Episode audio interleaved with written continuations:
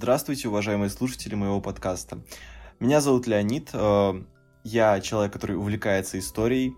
В этом подкасте я буду рассказывать вам, соответственно, истории разных стран и народов, которые меня интересуют. Совершенно недавно я открыл для себя то, что на просторах российского интернета совершенно отсутствует какая-либо информация про средневековье Португалии.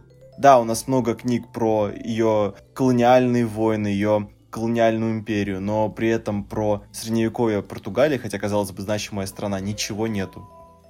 В связи с этим я решил начать свой подкаст, и я вас уверяю, на Португалии он только не закончится. У меня еще в планах э, Соединенные провинции, то есть страны Бенилюкса, Нидерланды, Бельгия, Люксембург. Соответственно, в первом сезоне подкаста я буду рассказывать вам историю Португалии, начиная с древнейших времен и заканчивая уже с Лазаром и нашими днями.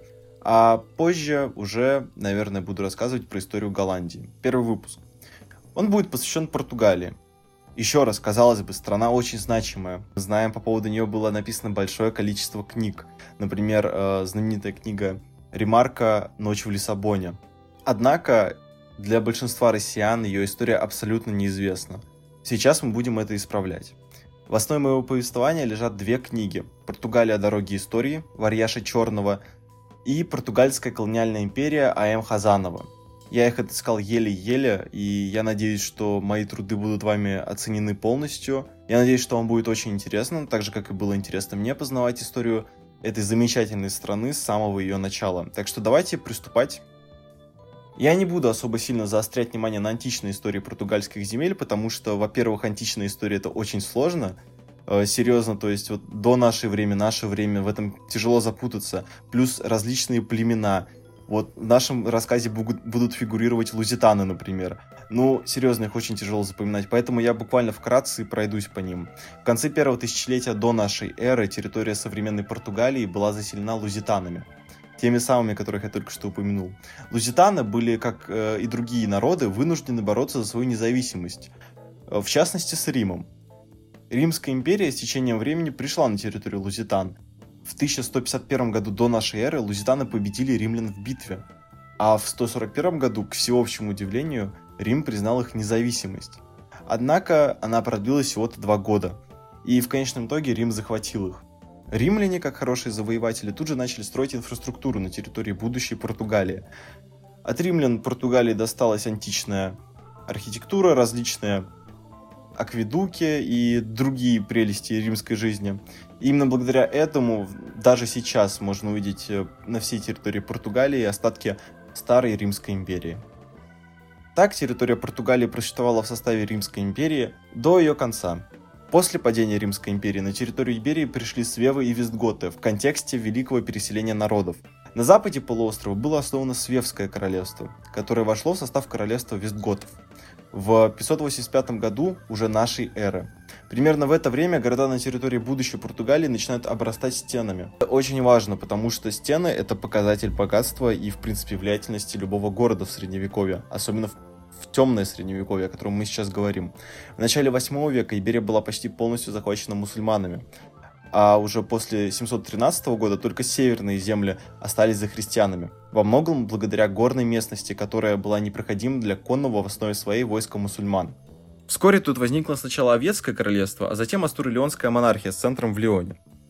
Так началась реконкиста, долгая борьба между христианами и мусульманами за Иберию, которая продлится еще не одно десятилетие, даже не одно столетие, оно продлится аж до 16 примерно так века. Не, не 16 вру, 15 -го.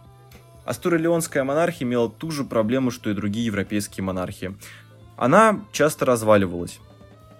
Да, была большая проблема в феодальном дроблении. Королевство утопало в междусобных войнах, но именно благодаря феодальному дроблению на землях к югу от реки Лима, или Лима, э, и появилось португальское графство. Долгое время ни одна из сторон, участвующих в реконкисте, не могла добиться успеха. Э, во время этой борьбы в 868 году, то есть практически в самом ее начале, э, граф Вимарана Перес по повелению Альфонса III начал заселение местечка Портукаля – оно же будущий Порту. И да, именно отсюда и появилось название будущей страны – Португалия. После этого, из-за смерти Альфонса III и последующих междоусобиц, кто бы сомневался, реконкисты и освоение новых территорий на какое-то время прекратились. Лишь после распада халифата, который существовал на землях Иберии, э, в 1031 году и объединение Леона и Кастилии под властью Фердинанда I реконкиста возобновилась. Потому что христиане снова почувствовали свои силы и на этот раз распались уже мусульмане. А с ней и освобождение территории Португалии. Вскоре после этого случаются два значимых в португальской истории события. Во-первых, в эпоху Фердинанда Португалия впервые упоминается наравне с территориями, временно получившими статус королевства. Территории, временно получившие статус королевства, это те территории, которые во время междуусобных войн по своему значению достигали статуса королевства. То есть они были настолько богаты или влиятельны, или и то, и другое вместе, что по сути считались отдельными королевствами.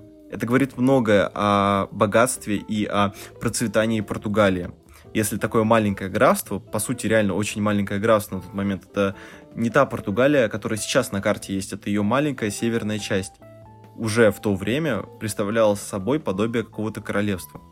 А во-вторых, в 1071 году произошла битва при Педрозу. Это битва между Альфонсо VI, э, королем Кастилии Леона и португальской знатью во главе с графом Нуно Мендесом. Португальцы расценивают это событие как первый проблеск движения к автономии, но, скорее всего, эта битва стала следствием феодальных распри, как и любая другая битва между королем и его вассалом в то время.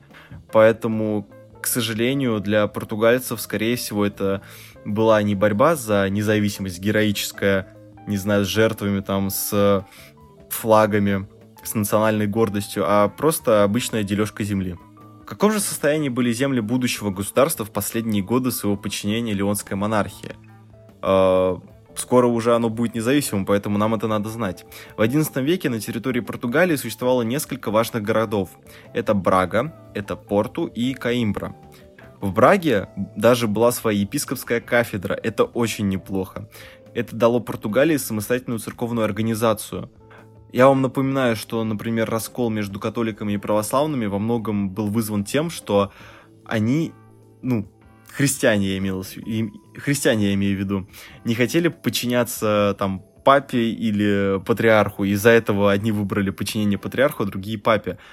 Да, конечно, кафедра епископская это не то же самое, что собственный патриархат, но это очень серьезная независимая такая опора для любого графства, э, да не то что графства, для любого королевства. И Португалия имела такую опору.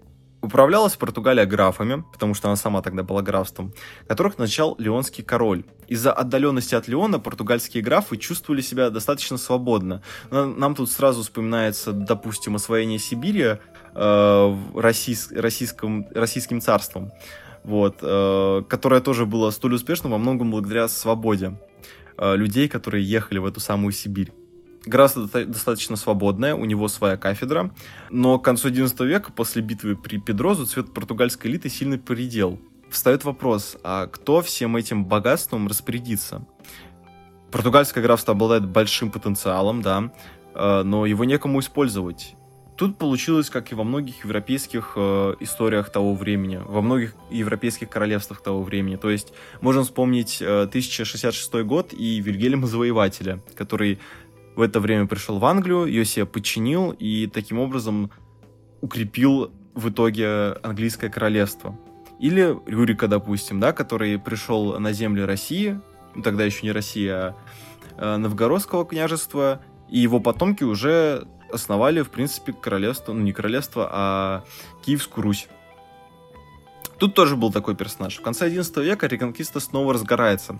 Альфонсо VI призывает всех христиан на войну, потому что XI век это уже век э, начала крестовых походов. У нас в 90-х годах этого века будет первый крестовый поход, и Альфонсо, в принципе, задает тренд этому времени.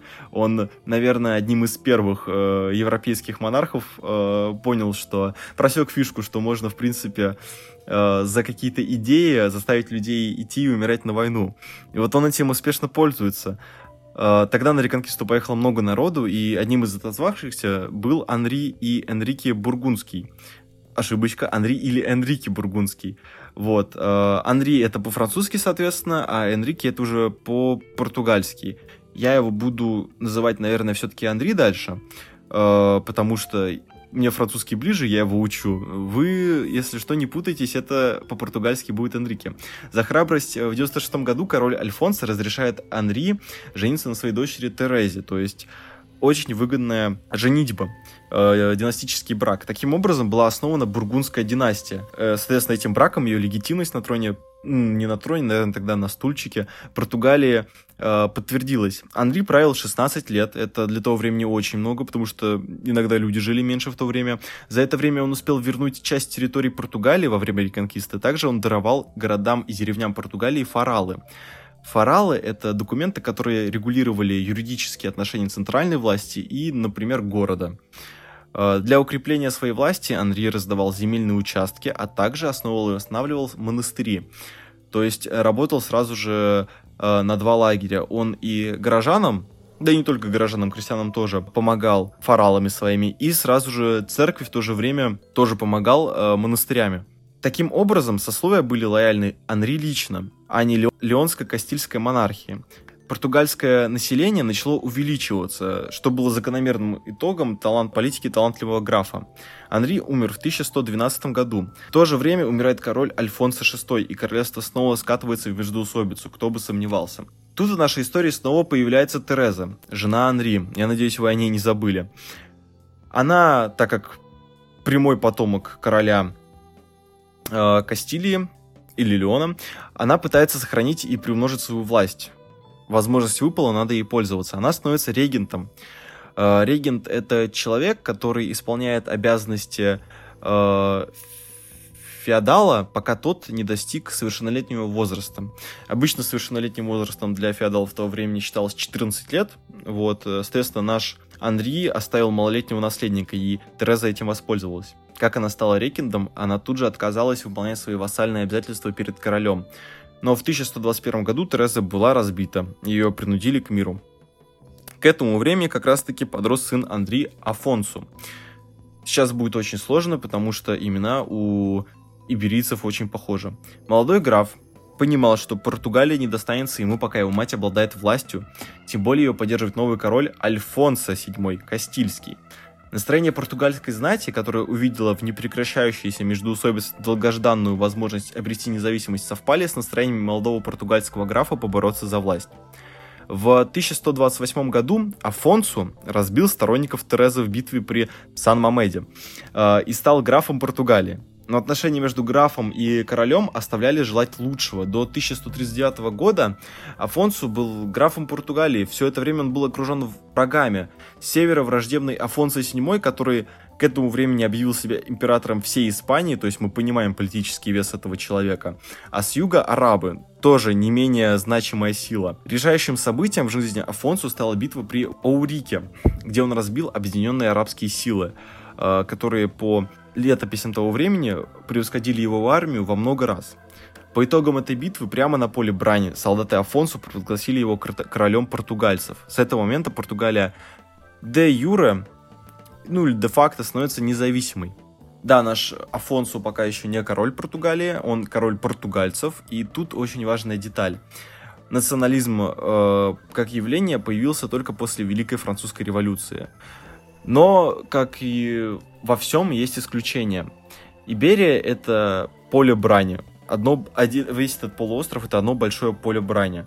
И надо понимать, что нации, которые там жили, которые даже еще не понимали, что они нации, они каждый день закаляли себя в боях. Э, обычно с иноверцами. Да, безусловно, у иберийцев э, в первую очередь э, была религиозная идентичность. Они разделяли, разделяли себя либо на христиан, либо на, э, соответственно, мусульман. Но, но, как мы можем понять по истории Португалии, те же самые португальцы, они себя считали в первую очередь именно португальцами, а потом уже христианами. Почему? Потому что титул короля португальцев это очень прогрессивно для того времени. Э, я напоминаю, что первый король французов появится, насколько я помню, э, в начале 19 века только. И это надо запомнить. То есть, да, интересный момент. Итак, я думаю, на сегодня хватит. Э, сразу, сразу же скажу, что в следующем выпуске мы уже разберем то, как Афонсо стал и фактически уже королем Португалии, как, им, как он получил свой титул.